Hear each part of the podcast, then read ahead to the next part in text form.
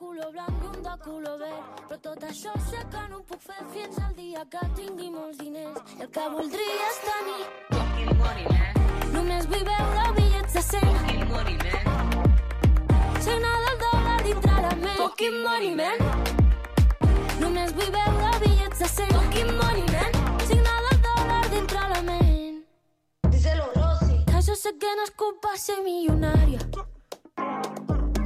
tanquin el Louvre així com el mapa Fucking money la Cada dia celebrant el meu cumpleaños.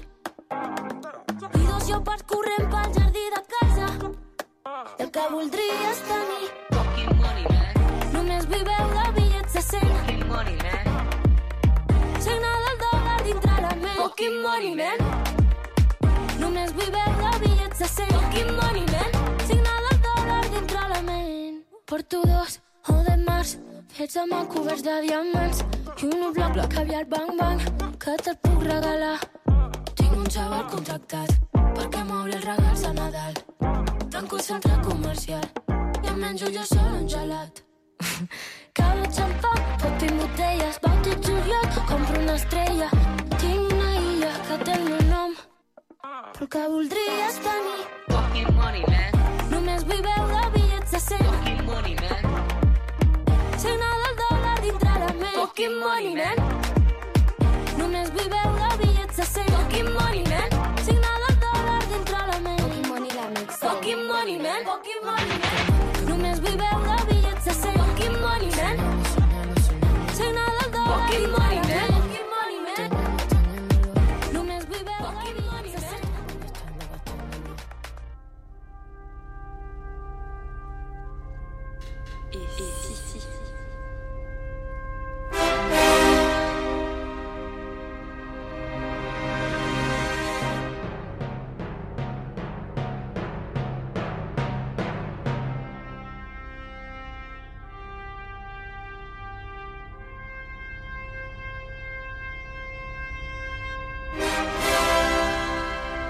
La formation banane. Et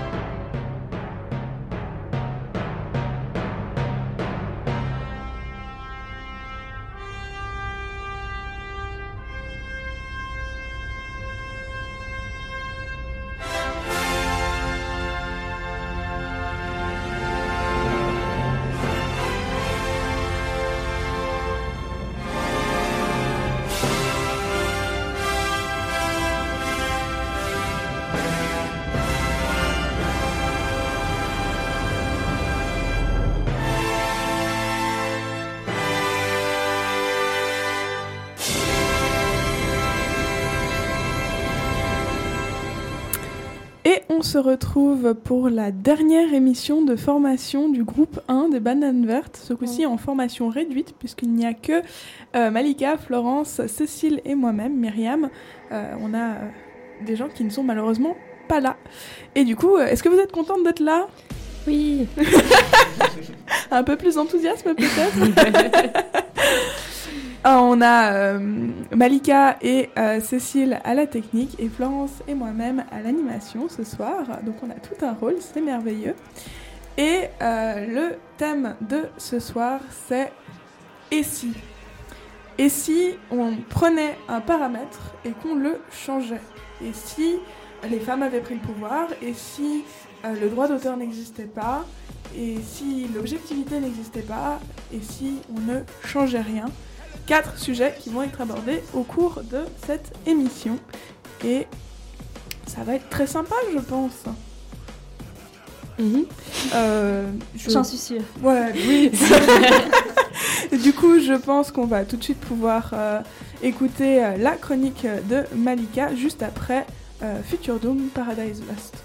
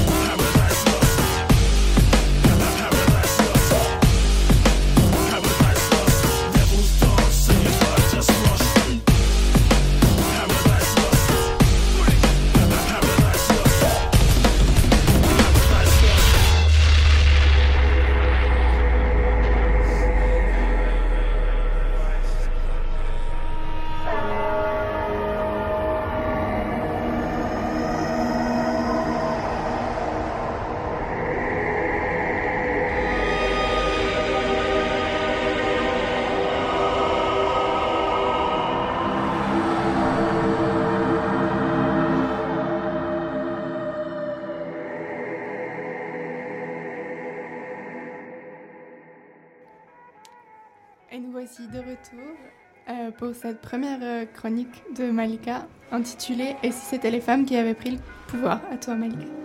Voilà, alors moi du coup je me suis, en bonne féministe, je me suis imaginé qu'est-ce qui se serait passé si les rôles avaient été inversés, si c'est les femmes qui avaient pris le pouvoir. Donc euh, pour répondre à cette question, ben, d'abord il va falloir se replacer en contexte. Donc là je vais vous parler d'une période préhistorique qui va de environ euh, 35 000 ans à 6 000 ans avant Jésus-Christ. Donc à cette époque, la société, elle était matrilinéaire et matrilocale. Donc c'est-à-dire que les biens allaient d'une femme à sa fille, et qu'après le mariage, c'est les hommes qui se déplaçaient vers le foyer de leur femme. Donc euh, il faut bien distinguer ça avec un matriarcat, où là on aurait une subordination des hommes, et apparemment un matriarcat, ça n'a jamais existé. Par contre, ce qui aurait existé à cette époque, c'est euh, un émerveillement devant le privilège de la femme à porter la vie. Donc on a tous ces cultes des grandes mères, des grandes déesses, etc. Et apparemment, à cette époque, les hommes ne se rendaient pas du tout compte qu'ils participaient au processus de procréation.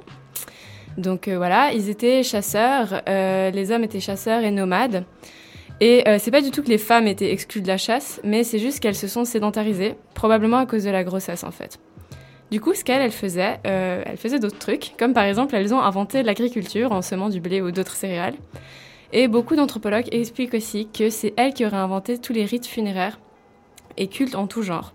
Et elles auraient aussi apparemment inventé les villes, ce qui est quand même euh, pas mal. Donc voilà, à ce moment-là, une société assez équitable où chacun a sa place, mais petit à petit, cette société va évoluer vers la patrilinéarité. Alors comment Pourquoi Qu'est-ce qui s'est passé? Donc il y a beaucoup de discussions entre les anthropologues hein, sur ce sujet, sur les causes de cette évolution vers la patrilinéarité et patrilocalité. On trouve donc plusieurs hypothèses. Par exemple, il fallait se procurer plus de femmes pour assurer la, pour assurer la survie du clan. où les femmes étaient obligées de rester dans leur nouvelle tribu parce qu'elles ne pouvaient pas s'échapper à cause des enfants. Du coup, c'était assez pratique euh, d'avoir des femmes parce qu'on savait qu'elles n'allaient pas partir. Ou encore que c'était plus commode que les hommes restent dans leur tribu d'origine parce qu'ils connaissaient bien les terrains de chasse. Et vu que c'est eux qui chassaient, ben, c'était plus pratique comme ça. Mais le coup de grâce qui a vraiment scellé le destin des femmes, en fait, c'est l'invention de la charrue. Parce qu'elle était trop lourde pour être utilisée par les femmes. Donc à ce moment-là, en fait, on a eu une appropriation de l'agriculture par les hommes qui sera très vite suivie de l'appropriation de la fécondité de la femme. Donc on se retrouve avec des femmes qui sont dépossédées de leur caractère sacré. Elles seront ensuite échangées et circuleront comme des marchandises ou du bétail. S'en suivent des millénaires d'oppression féminine qui continuent jusqu'à nos jours. Donc voilà, maintenant on se dit, qu'est-ce qui se serait passé si on n'avait pas inventé la charrue en fait? Comment, comment serait la société? Est-ce que c'est les hommes qui effectueraient plus de 65% des tâches ménagères? Est-ce que le genre neutre serait féminin et le masculin serait considéré comme l'autre? Est-ce que dans la langue française, pour 99 hommes et une femme, on appellerait tout le groupe elle avec S? Est-ce qu'on parlerait des droits de la femme comme droit universel? Est-ce qu'on parlerait constamment des femmes qui ont marqué l'histoire et les hommes seraient quasiment invisibles? Alors la réponse à cette question, c'est oui, complètement. C'est vraiment comme ça que ça se passerait.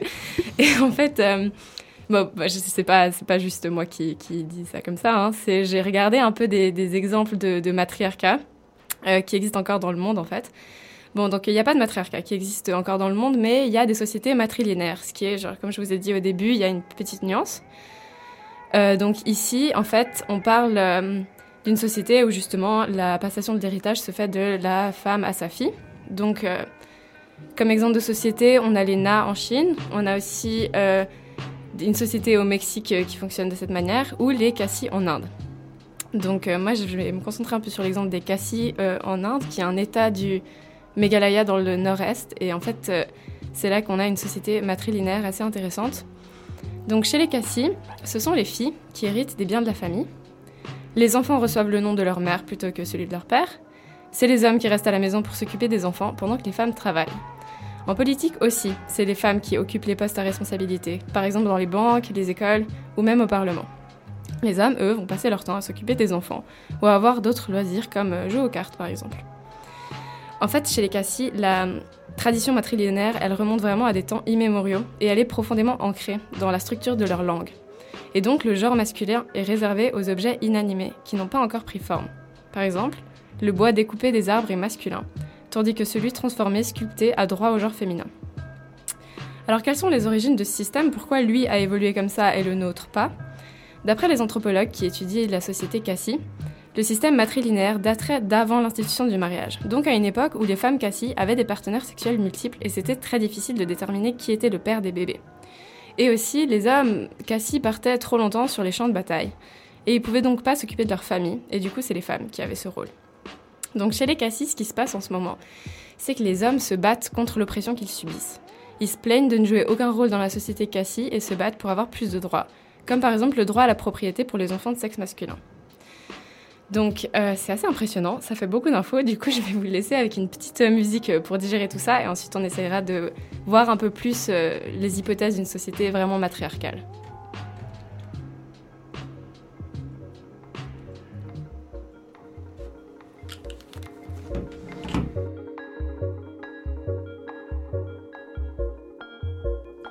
¿Qué es lo que pasa, Fernando? Que tú no me hablas a mí. ¿Qué es lo que pasa, Fernando? Que tú no me hablas a mí. Has dejado amor en Francia, que sea mejor que mí. Has dejado amor en Francia, que sea mejor que mí.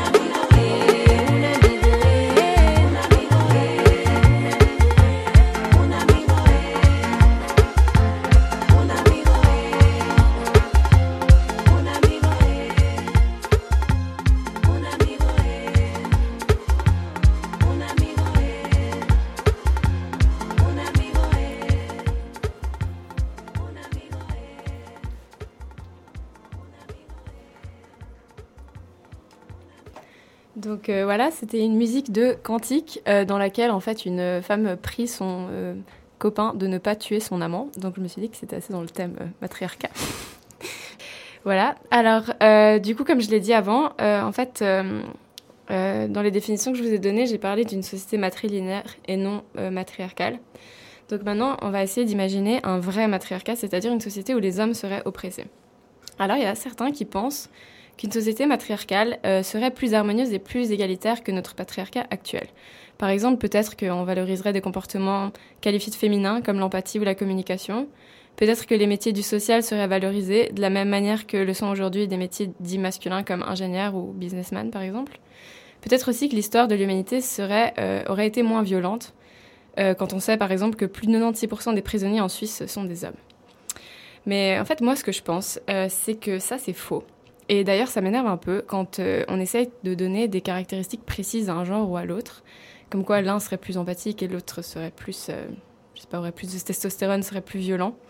Parce qu'en réalité, on n'a jamais vraiment réussi à prouver des différences euh, entre nos cerveaux, par exemple. C'est-à-dire que oui, mon cerveau, il va être très différent de celui d'un homme, mais il est tout autant différent de celui de Cécile ou Myriam. En fait, on, on est tous très différents. Et euh, on peut pas du coup donner des caractéristiques euh, innées d'hommes et de femmes. Euh, ce qui existe, d'après moi, par contre, ce sont des caractéristiques d'oppresseurs et d'oppressés. Donc, euh, pour moi, si on vivait dans un matriarcat, en fait, on vivrait dans la même société qu'aujourd'hui, mais où les rôles seraient inversés. C'est-à-dire que, euh, ben, je sais pas, j'imaginerais par exemple une surreprésentation des femmes dans l'art, le sport, la musique, les médias ou la politique. Concrètement, si on inverse les statistiques, ça veut dire qu'il y aurait moins de 5% des hommes artistes exposés dans les musées, mais apparemment plus de 85% des nus représenteraient des hommes. Ou que tous les plus grands événements sportifs représenteraient des femmes, et ça serait donc des événements à plus petit budget où on trouverait des hommes. Ça veut aussi dire que la majorité des grands rôles au cinéma seraient joués par des femmes.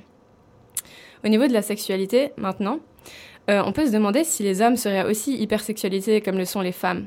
Et là, je vais euh, vous référer à un film euh, qui s'appelle Je ne suis pas un homme facile d'Eleanor Pouria. Je ne sais pas si vous l'avez déjà vu. Non. Bref, c'est un film assez léger, enfin assez drôle, euh, où en fait ils inversent justement les rôles hommes-femmes. Et par exemple, il y a cette scène où le personnage principal ramène une fille chez lui Et quand il enlève sa chemise, en fait, elle se rend compte qu'il a plein de poils sur le torse.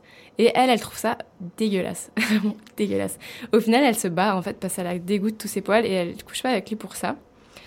Et donc lui, après ça, il va s'épiler, il va se faire une espèce de petit ticket de métro sur le torse, vraiment genre ridicule. Bref, et on voit aussi dans ce film, par exemple, il y a partout des pubs avec des hommes en sous-vêtements, en fait, pour vendre des trucs qui ont mais rien à voir avec ça, comme, je sais pas, du parquet, par exemple. Il y a genre un homme à poil dessus pour euh, vendre du parquet. Ou il y a aussi cette scène où genre le gars, il, il part courir et il a son petit training tout moulant où c'est écrit hot sur ses fesses. Donc euh, voilà, c'est assez, assez léger, mais euh, j'ai quand même trouvé la démarche intéressante parce qu'elle nous permet de nous rendre compte en fait de l'absurdité de certains comportements qu'on a. Et euh, donc je pense qu'au final, qu'un système matriarcal, euh, il serait pas meilleur en fait. Il serait juste différent, mais ce serait autant merdique. On l'a vu chez les Cassis. Euh, les hommes sont pas forcément plus heureux, c'est juste que les rôles sont inversés. Donc voilà, je sais que c'est un peu bateau, mais ça reste important de le rappeler, que la seule vraie solution, d'après moi, c'est l'égalité. Et c'est pour ça que le combat féministe est aussi important. Voilà, moi je vais vous laisser avec la musique Big Mama Thang de Lil Kim, qui est une des premières femmes à s'être approprié les codes hyper vulgaires et sexistes du rap américain pour refaire un truc tout autant hardcore mais au féminin. Ah, et s'il vous plaît, la prochaine fois que vous voyez une charrue, s'il vous plaît, pétez-lui la gueule pour moi, genre faites quelque chose.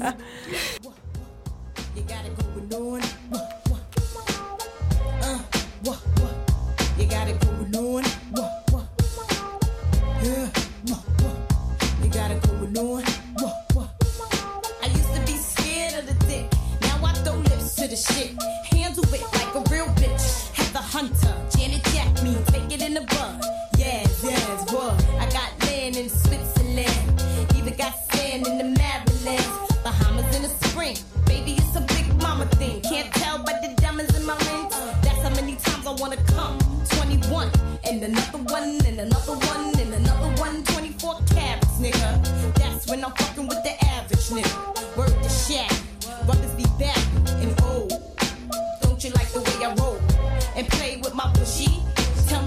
on your mind when your tongue's in the pussy. Is it marriage? Damn, this bitch is bad. Baby carriage? Damn, I love that. Shit, no. On a dime, shit is mine. Got to keep 'em coming all the time. Why? Killers be quiet, my niggas bring the riots. Tough talk, tough walk, shit is tired. You wanna be this queen bee, but you can't be. That's why you're mad at me. Killers be quiet, my niggas bring the riots. Tough talk, tough walk, shit is tired. You wanna be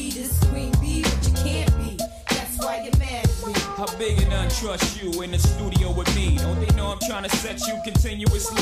Pull a high power cool, make you jump ship. Lead who you with, run with the Rockefeller crew.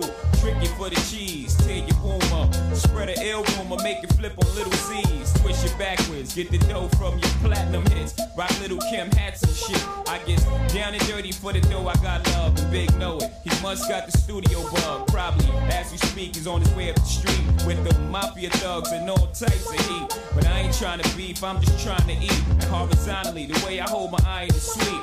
And them my niggas, but I like the sound. Little Kim and Jigga sound like figures.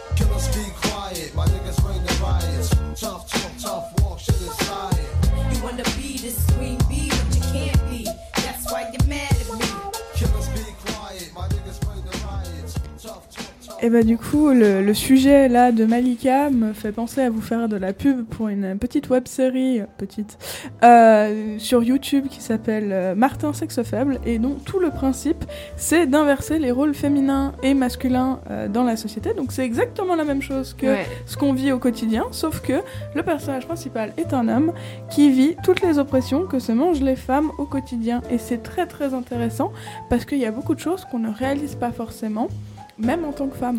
Ouais, c'est vrai que quand on voit, bah, je l'ai vu en fait, et c'est abusé parce qu'à chaque fois qu'ils inversent, en fait, ça a l'air d'un ridicule et ça a l'air tellement injuste. Et en fait, on se dit, mais putain, c'est exactement ce qui se passe. Et c'est ridicule ce qui se passe. en C'est ridicule ce qui se passe, ouais, c'est clair. remarque. Une fois qu'on commence à y réfléchir, on se dit mais pourquoi? Ouais, Pourquoi est-ce qu'on accepte ça encore euh? Ouais, c'est vraiment, euh, bref. Et du coup, on va tout de suite pouvoir retrouver Florence sur son sujet. Et si l'objectivité n'existait pas? Voilà. Alors, euh, en fait, j'ai remarqué que dans la recherche, un des critères euh, de qualité les plus importants, euh, les plus cités, c'est l'objectivité. C'est-à-dire faire en sorte d'être le plus neutre possible, d'être une sorte de dieu externe qui observe le fonctionnement du monde et qui essaye d'en tirer des lois générales. Et le problème avec ça, je trouve, c'est est-ce qu'on arrive vraiment à être des observatrices externes?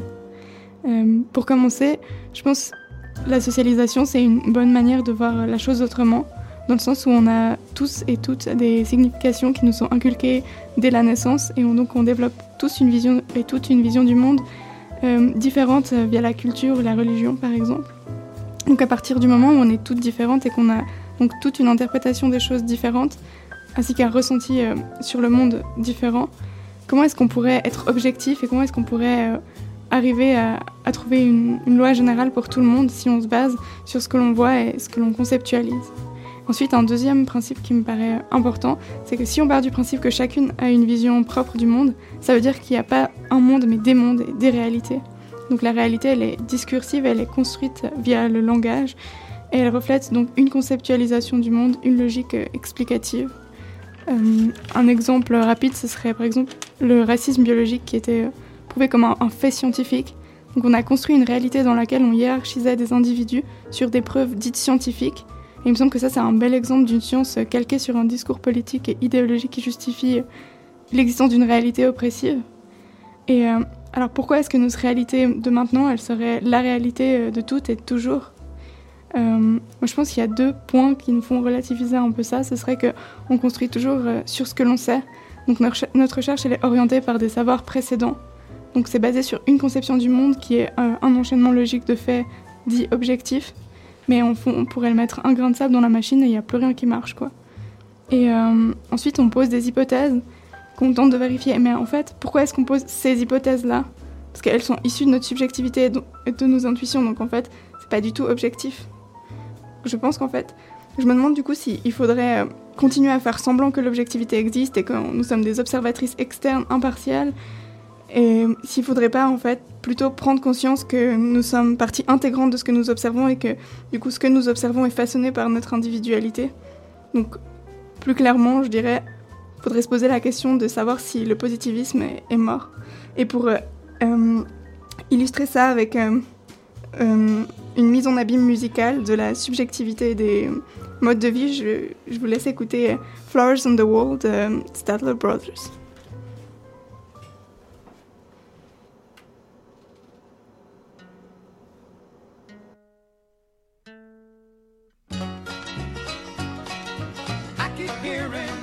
Concerned about my happiness. But all that thought you're giving me is conscience, I guess. If I were walking in your shoes, I wouldn't worry none. Are you your friends are worried about me? I'm having lots of fun. Counting flowers on the wall, that don't bother me at all. Playing solitaire till dawn with the deck of cigarettes and watching Captain Kangaroo. Now don't tell me I've nothing to do.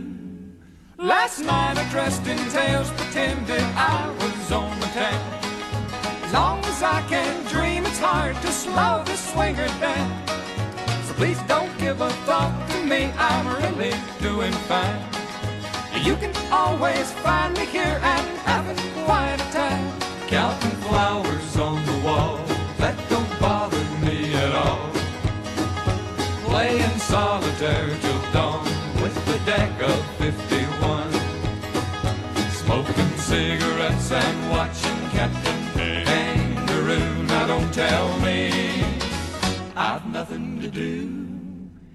It's good to see you. I must go. I know I look a front. Anyway, my eyes are not accustomed to this light. And my shoes are not accustomed to this hard concrete. So I must go back to my room and make my day complete. Counting flowers on the wall, that don't bother me at all.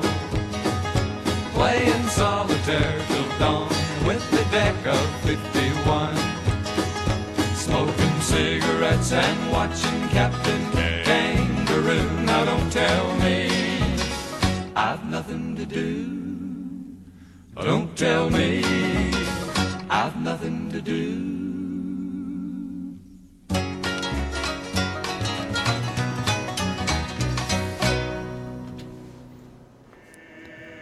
Et nous voici euh, de retour dans cette fameuse émission Essi.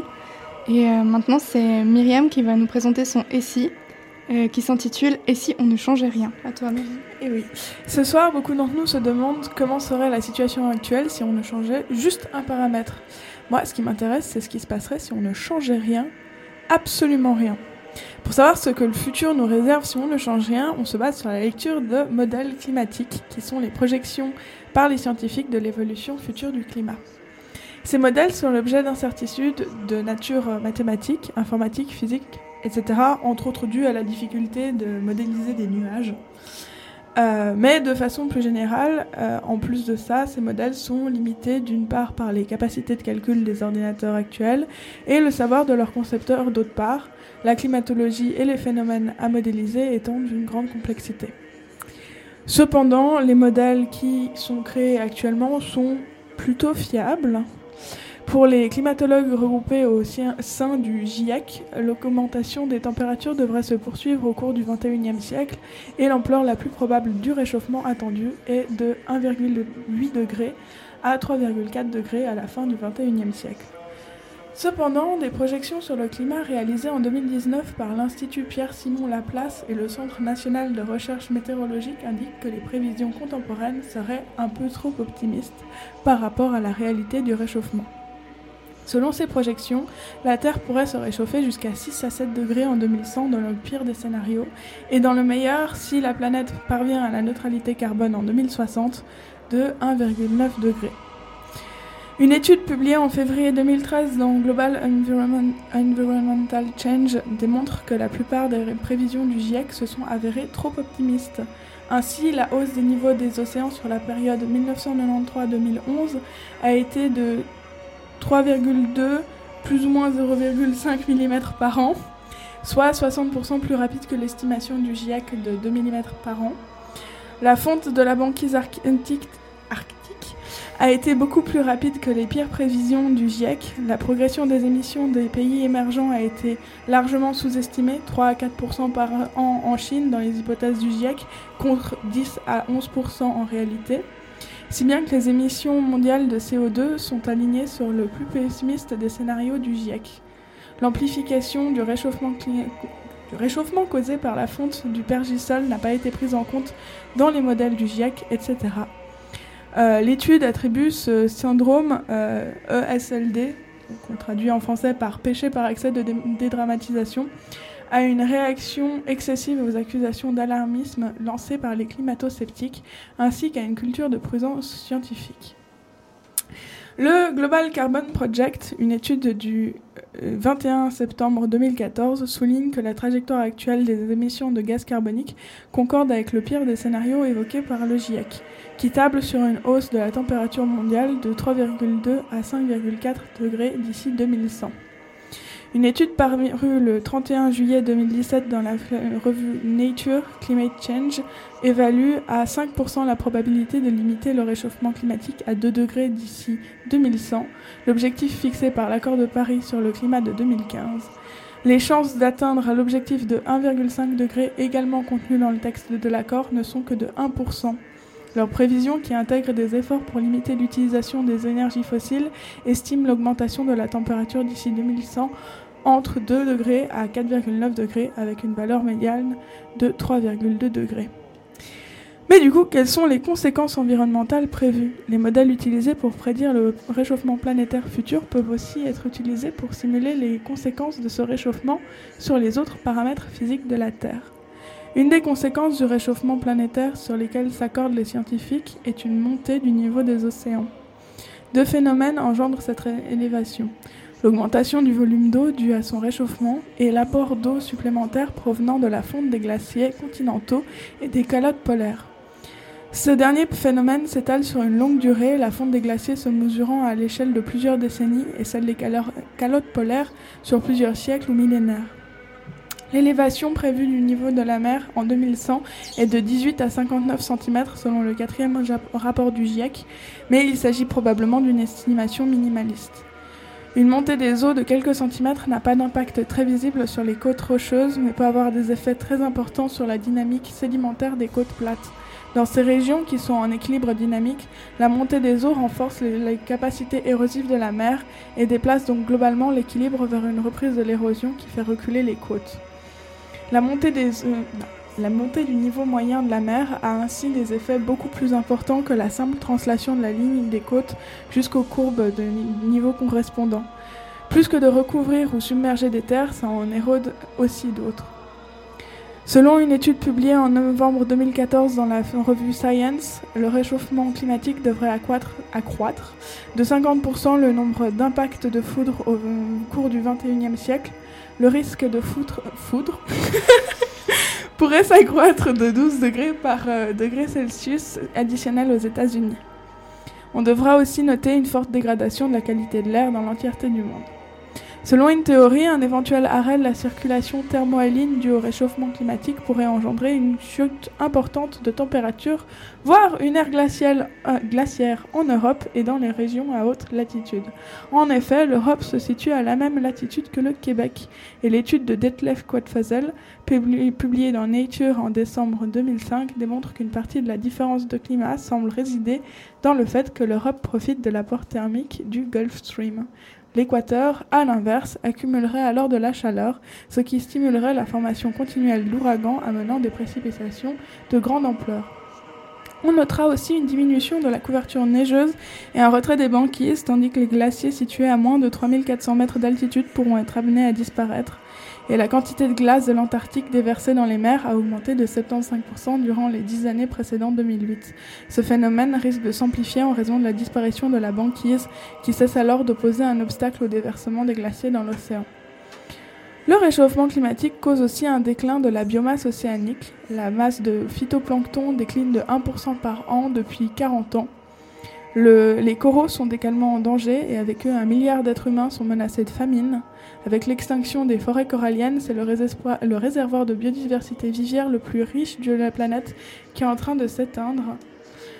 Comme dit précédemment, hum, on prévoit une augmentation du niveau de la mer de quelques dizaines de centimètres d'ici 2100. Mais au cours des siècles et des millénaires suivants, la fonte partielle des calottes polaires pourrait relever de plusieurs mètres le niveau marin en inondant les zones côtières basses, certaines îles basses et les deltas. Environ 20 à 30% des espèces évaluées à ce jour sont susceptibles d'être exposées à un risque accru d'extinction si l'augmentation du réchauffement mondial mon- dépasse 1,5 degré à 2,5 degrés par rapport à 1980-1999, donc pas par rapport à maintenant. Avec une augmentation de la température mondiale moyenne supérieure d'environ 3,5 degrés, les projections des modèles indiquent des extinctions de 40 à 70% des espèces évaluées dans le monde entier. Le réchauffement pourrait induire un effet rebond irréversible à échelle humaine de temps si amorce des incendies de forêt et un dégazage important de méthane des pergisoles et fonds marins. L'eau plus chaude et plus acide et des pluies hivernales plus intenses ainsi que des chocs thermiques et mouvements de nappes accrus pourraient avoir, avant la fin du siècle, des effets indirects sur les sols et les sous-sols. Des effondrements de cavités souterraines sont attendus et 3000 communes sont soumises à ce risque en France. Des visions prospectives optimistes et moins optimistes cohabitent en 2009. Certains insistent sur le fait que les solutions techniques existent et qu'il ne reste qu'à les appliquer. Les maisons pourraient être isolées et produire plus d'électricité qu'elles n'en consomment. Les transports maîtrisés, les villes pourraient être plus autonomes et dépolluer, l'air. D'autres réalertes constatent que de 1990 à 2009, la tendance a été à la réalisation des fourchettes hautes d'émissions de gaz à effet de serre, conduisant au scénario catastrophe du GIEC, et estiment qu'il est temps de cesser de parler de changement pour décrire une catastrophe. Une étude parue dans la revue Science du 3 juillet 2015 prévoit, au-delà de 2 degrés de réchauffement, des impacts massifs et généralement irréversibles sur les écosystèmes océaniques et les services qu'ils rendent. Les efforts d'adaptation deviendraient alors inopérants. D'ailleurs, de par l'inertie du système climatique, le réchauffement planétaire se poursuivra après la stabilisation de la concentration des gaz à effet de serre. Ce réchauffement devrait cependant être plus lent. Tandis que l'inertie plus grande encore de la masse océanique fait que l'élévation euh, du niveau des mers se poursuivra même après la stabilisation de la température moyenne du globe. La fonte des calottes glaciaires comme celle du, du Groenland sont des phénomènes se déroulant sur des centaines voire des milliers d'années. Par ailleurs, l'océan capte aujourd'hui le tiers du CO2 émis par les activités humaines, mais si les courants océaniques ralentissent, les couches d'eau superficielles peuvent se saturer en CO2 et ne pourraient plus en capter comme aujourd'hui. La quantité de CO2 que peut absorber un litre d'eau diminue à mesure que l'eau se réchauffe. Et puisque j'ai encore plein de mauvaises nouvelles à annoncer et que c'est super long, on va quand même avoir une petite interlude musicale avec encore un morceau de Future Doom, Euh, Exodus normalement, et on se retrouve juste après.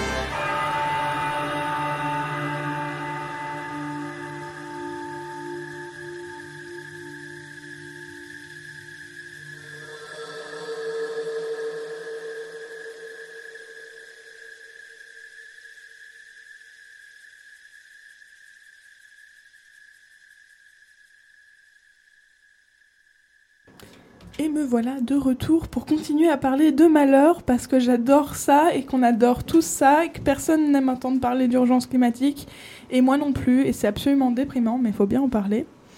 Et du coup, au-delà des conséquences directes physiques et climatiques du réchauffement planétaire, celui-ci influera sur les écosystèmes, en particulier en modifiant la biodiversité. Les scientifiques commencent à proposer des projections jugées relativement fiables du devenir de la biodiversité sur la base de cinq facteurs déterminants. La dégradation et la destruction des habitats, le changement climatique, la disponibilité des éléments nutritifs et la surexploitation des ressources biologiques et les espèces invasives. Euh, dans le monde, selon le GIEC, la capacité de nombreux écosystèmes à s'adapter naturellement sera probablement dépassée par la combinaison sans précédent des bouleversements climatiques, inondations, incendies de forêt, sécheresse, insectes, acidification des océans, et des changements mondiaux, changements d'affectation des sols, déforestation, barrages, pollution, surexploitation des ressources. Le déséquilibre naturel qui s'ensuivra pourrait entraîner la disparition de plusieurs espèces animales et végétales. Au niveau biologique et écologique, un consensus scientifique a été atteint sur les points suivants. Selon le consensus du quatrième rapport du GIEC qui envisage la disparition de euh, 40 à 70% des espèces euh, évaluées à ce jour. Certains systèmes naturels seront plus affectés que d'autres par le réchauffement planétaire. Les systèmes les plus sensibles seraient les glaciers, les récifs coralliens, les mangroves, les forêts boréales et tropicales, les écosystèmes polaires et alpins, les prairies humides. En 2017, euh, 2015, 2016 et 2017 sont recensés comme les années les plus chaudes mesurées, avec, depuis 2000, une hausse moyenne de la température des océans de 0,17 degrés par décennie. Leur partie supérieure, jusqu'à 70 sept- oula, 700 mètres de profondeur, a accumulé une quantité de chaleur inégalée, entraînant un blanchissement massif des coraux de juin 2014 à mai 2017, provoquant dans les océans Atlantique, Indien et Pacifique des mortalités sans précédent, allant jusqu'à 95% pour certaines formations coralliennes. Le GIEC prévoit des conséquences négatives majeures pour l'humanité au XXIe siècle, une baisse des rendements agricoles potentiels, une diminution des ressources en eau dans la plupart des régions sèches tropicales et subtropicales, une diminution du débit des, des sources d'eau issues de la fonte des glaces et des neiges à la suite de la disparition de ces glaces et de ces neiges, une augmentation des phénomènes météorologiques extrêmes comme les pluies torrentielles, les tempêtes et les sécheresses, ainsi qu'une augmentation de l'impact de ces phénomènes sur l'agriculture, une augmentation des feux de forêt durant des étés plus chauds, l'extension des zones infestées par des maladies comme le choléra ou le paludisme, des risques d'inondations accrus à la fois à cause de l'élévation du niveau de mer et de modification du climat, une plus forte consommation d'énergie à des fins de climatisation, euh, Il me manque une page, c'est marrant ça. Selon une étude publiée en juin 2017 par Nature Climate, Change, la part de la population mondiale exposée plus de 20 jours par an à des canicules potentiellement mortelles pourrait passer de 30% en 2016 à 74% en 2100. Une étude commandée par le Centre commun de recherche européen et publiée en août 2017 par l'ANSES Planet Earth, Euh, estime que deux Européens, sur trois seront probablement affectés à la fin du siècle par des catastrophes liées au climat, contre 5% sur la période 1981-2010, et que le nombre de décès causés par ces catastrophes passera de 3000 par an à 150 000 par an si aucune mesure n'est prise pour réduire les émissions de gaz à effet de serre. La montée du niveau de la mer est évaluée entre 18 et 59 cm d'ici 2100 par le quatrième rapport du GIEC. Et les populations de certaines îles de l'océan Pacifique et de l'océan Indien, telles que les îles Maldives ou Tuvalu, sont directement menacées car une partie de leur territoire pourrait se retrouver submergée. En octobre 2019, une, nouvelle recherche estime que la hausse du niveau de la mer due à la fonte des glaces entraînera la disparition d'importantes métropoles et de vastes portions de pays. L'ensemble des populations vivant dans des régions côtières, soit plus de 500 millions de personnes, risquent de euh, voir leur environnement dégradé, érosion du littoral, salinité des aquifères, disparition des zones humides, inondations permanentes. Le GIEC publie en août 2019 un rapport sur l'utilisation des terres, bâti sur la revue de plus de 7000 publications scientifiques qui met en évidence la pression croissante des activités humaines sur les terres, provoquant une dégradation importante des sols. Un quart des terres émergées et libres de glace sont devenues incultivables. Euh, L'aridité progresse de près de 1% par an entre 1961 et 2013, si bien qu'un demi-milliard de personnes vivent aujourd'hui dans des territoires en voie de désertification. Le sud-est asiatique, le pourtour du Sahara, l'Afrique du Nord et la péninsule arabique sont principalement touchés. Les régions qui bordent la Méditerranée, où les sécheresses s'intensifient, pourraient bientôt l'être. Un rapport de l'Organisation internationale du travail datant de juillet 2019 estime que le réchauffement climatique pourrait coûter 80 millions d'emplois à temps plein d'ici 2030. Avec l'augmentation de la température, la baisse du nombre d'heures travaillées dans le monde atteindrait 2,2%.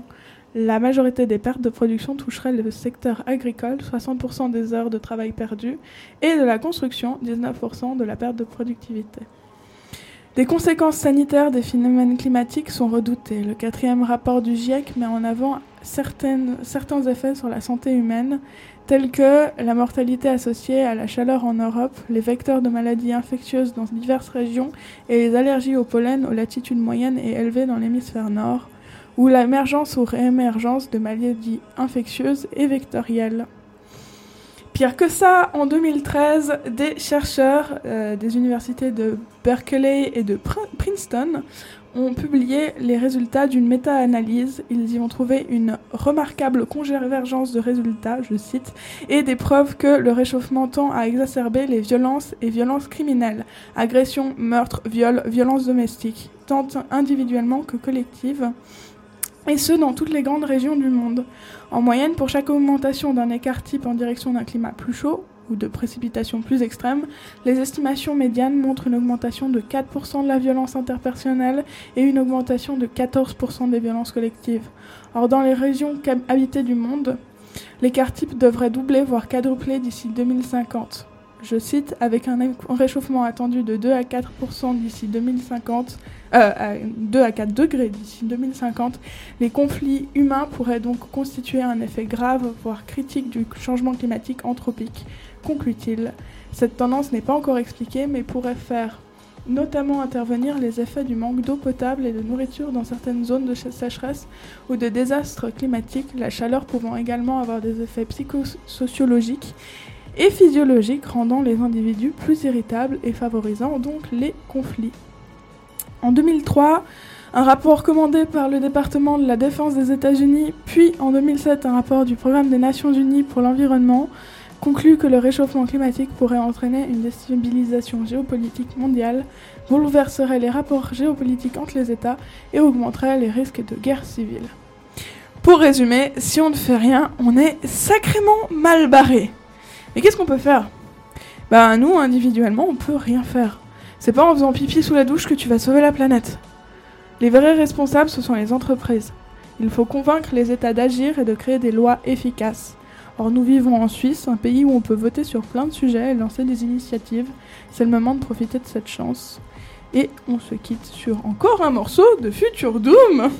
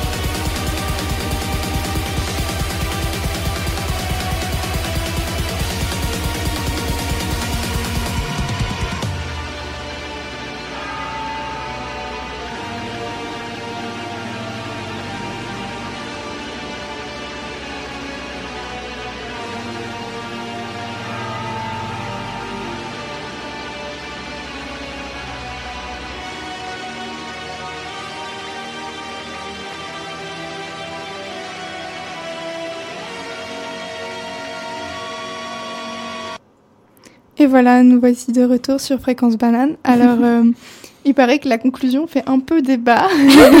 Désolée. Exactement. Moi, je suis pas tout à fait d'accord parce que je pense que en tant que citoyen, on a tous le devoir aussi euh, individuellement de d'essayer de faire mieux, de consommer moins de plastique, voire pas du tout de plastique, euh, de faire attention, euh, de manger localement, etc. Même si c'est un discours de privilégié, justement, si on en a la possibilité, autant le faire. Mais après, Je dis pas qu'il faut pas le faire, c'est très très bien de le faire et c'est ces gens-là qui le font qui ont plus de chances de faire bouger les choses parce que c'est ces gens-là aussi qui risquent de se retrouver impliqués dans des, dans des plus gros mouvements. Mais si tous les humains commençaient à faire du zéro déchet, à faire attention à leur consommation d'eau, d'électricité, de chaleur, et ben malgré tout, si les entreprises ne changent pas leur comportement, on est quand même foutu parce que c'est eux qui consomment le plus.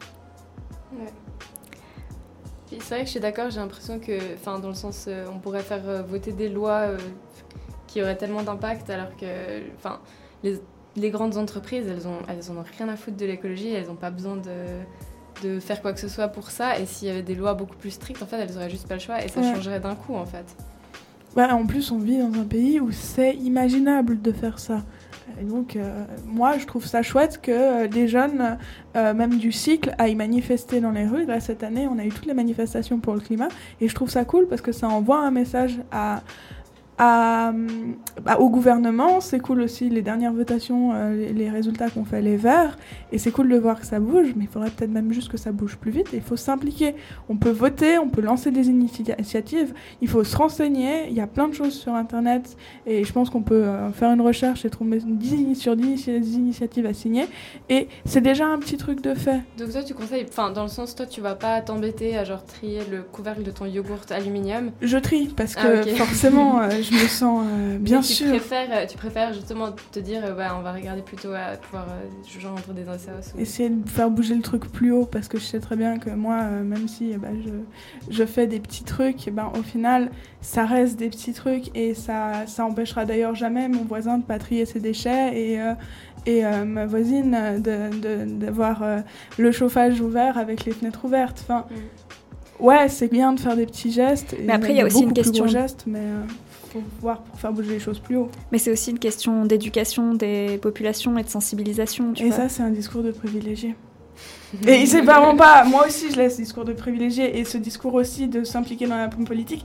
Il y a plein de gens qui peuvent juste pas, que ce soit y trier ses déchets ou s'impliquer en politique.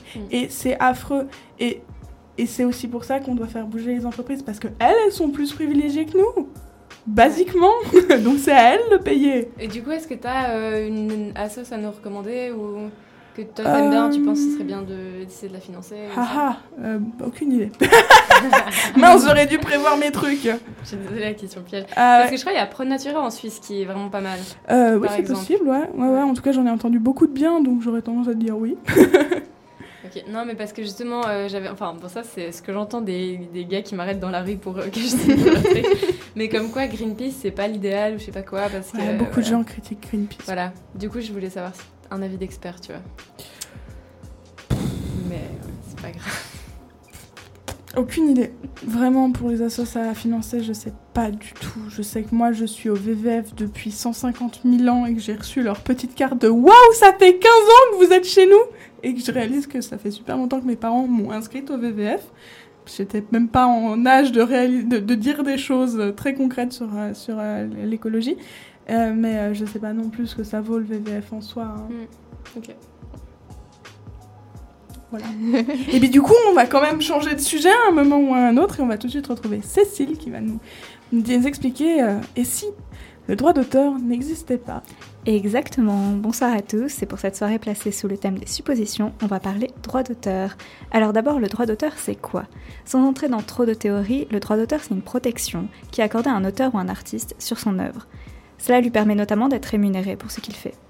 Sauf que, le droit d'auteur dans la pratique, ça a été parfois considéré comme une entrave à l'innovation, ou comme rendant l'accès à la connaissance plus difficile.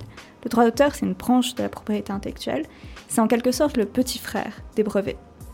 Mais ces derniers posent d'ailleurs de nombreux questionnements sur la possibilité de continuer à créer, de continuer, continuer à innover. Le droit d'auteur, lui, a reçu des critiques similaires.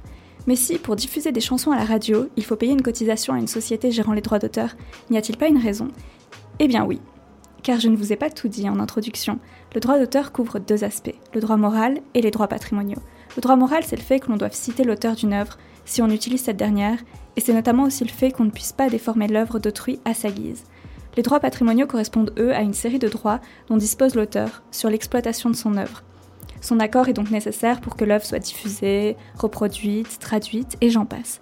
Donc finalement, le droit d'auteur, c'est une série de droits qui reconnaissent le travail de l'auteur, et son accord est nécessaire pour euh, que son œuvre soit réutilisée. Il y a certaines exceptions qui existent pour contrebalancer cette série de droits, notamment pour que les médias puissent avertir la population d'une information. Ils ont la possibilité de réutiliser une partie de l'œuvre pour réaliser une revue de presse, par exemple. En fait, la rémunération intervient lorsqu'il y a une cession à un tiers pour qu'il exploite l'œuvre, par exemple une maison d'édition. En contrepartie, l'auteur est rémunéré. Le droit d'auteur garantit donc une protection sur nos créations. Et le plus beau dans tout ça, c'est que l'on a tous un droit d'auteur sur tout ce que nous faisons. Cela n'a pas besoin d'être littéraire et artistique au sens strict du terme, à partir du moment où vous mettez en forme une idée et qu'elle est originale, c'est-à-dire qu'il y a par exemple un agencement réfléchi des mots, vous avez un droit d'auteur sur votre œuvre. Techniquement, si vous n'avez fait aucun copier-coller dans vos chroniques, vous avez tous et toutes plutôt un droit d'auteur sur vos chroniques. Alors, si le droit d'auteur n'existait pas, je pense que beaucoup d'artistes ne pourraient pas faire valoir leurs œuvres, car elles pourraient être réutilisées ou déformées à l'infini. Certains ne pourraient pas non plus vivre de leur art. Oui, il y a certainement des améliorations à apporter au droit d'auteur, c'est d'ailleurs ce qu'essayent de faire différentes instances, mais il apporte énormément à beaucoup de créateurs, et c'est quand même merveilleux que des gens puissent, vivre de leur art. Alors si l'on doit relever les faiblesses du droit d'auteur, relevons aussi ses forces. Bref, Dansons sous la pluie, c'est Singing in the Rain de Gene Kelly.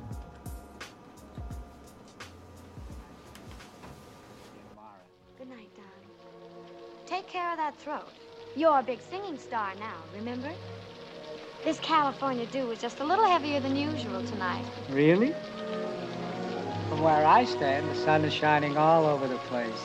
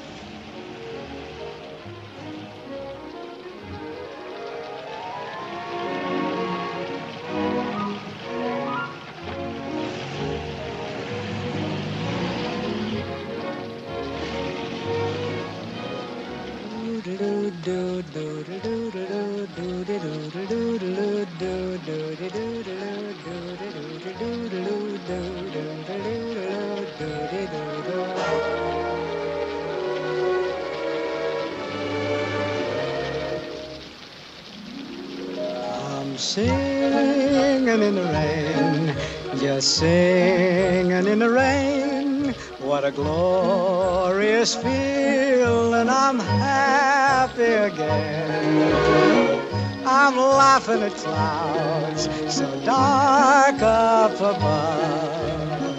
The sun's in my heart, and I'm ready for love. Let the stormy clouds chase everyone from the place. Come on with the rain, I've a smile on my face. I walk down the lane with a happy refrain, just singing, singing in the rain, dancing in the rain.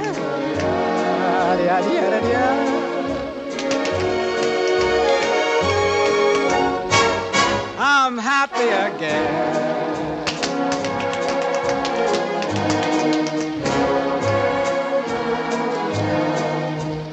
Singing and dancing in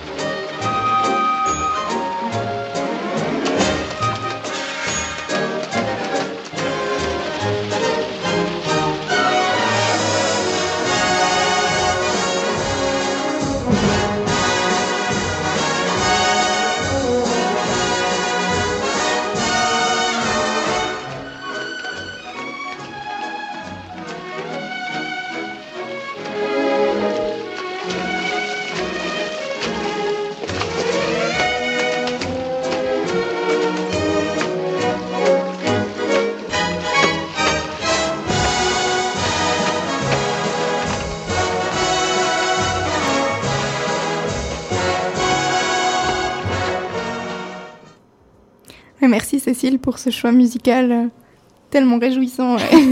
ça faisait vraiment longtemps euh, de finir comme ça sur une note positive. Euh, C'était vraiment super euh, ce soir. J'ai trouvé le thème a été exploité tellement de façons différentes et tellement compris différemment. C'était super intéressant. Et, euh, et voilà, ici on recommençait parce que c'est vraiment cool. Enfin, Ouais, j'ai moi, je, beaucoup pense- aimé. je suis super motivée à continuer à faire des émissions, même si théoriquement c'est la dernière de, de formation. Je pense qu'on va pouvoir se retrouver quand même. Non? Ça devrait se faire, ouais. Ah mais, euh, bah oui, du coup, euh, je crois qu'on va gentiment se quitter euh, sur encore un morceau de Future Doom dont j'ai décidé de totalement faire de la propagande ce soir pour ce groupe parce que un oh non ils, à la base je devais juste avoir deux morceaux de Future Doom pour ma chronique parce que ils ont un message à peu près aussi déprimant que le mien sur le futur. Et finalement j'ai réussi à convaincre tout ce beau monde d'en mettre un peu partout et je suis très contente. Heureusement que j'ai calé Gene Kelly au milieu. parce que-